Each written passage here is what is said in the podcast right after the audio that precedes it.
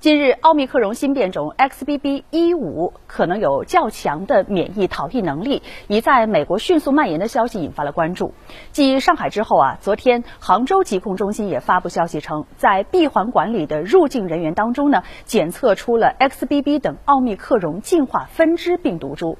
对此，中国疾控中心微信公众号今天发布文章称，我国短期之内由 XBB 系列变异株引发大规模流行的可能性极低。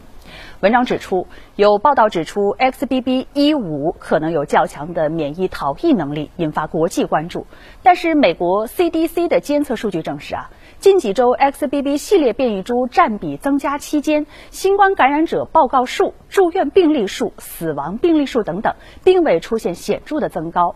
文章表示，我国目前本土流行的绝对优势毒株是 BA.5.2 和 BF.7。个体在感染这些毒株之后产生的中和抗体，在三个月的短期之内会维持相对比较高的水平。预期对于包括 XBB 在内的其他奥密克戎变异株有较好的交叉保护作用。因此呢，短期也就是三个月之内，由 XBB 系列变异株，包括 XBB.1.5 引发大规模流行的可能性极低。此外啊，关于 XBB.1.5 是否会攻击人的肠道导致腹泻，文章表示暂无证据支持。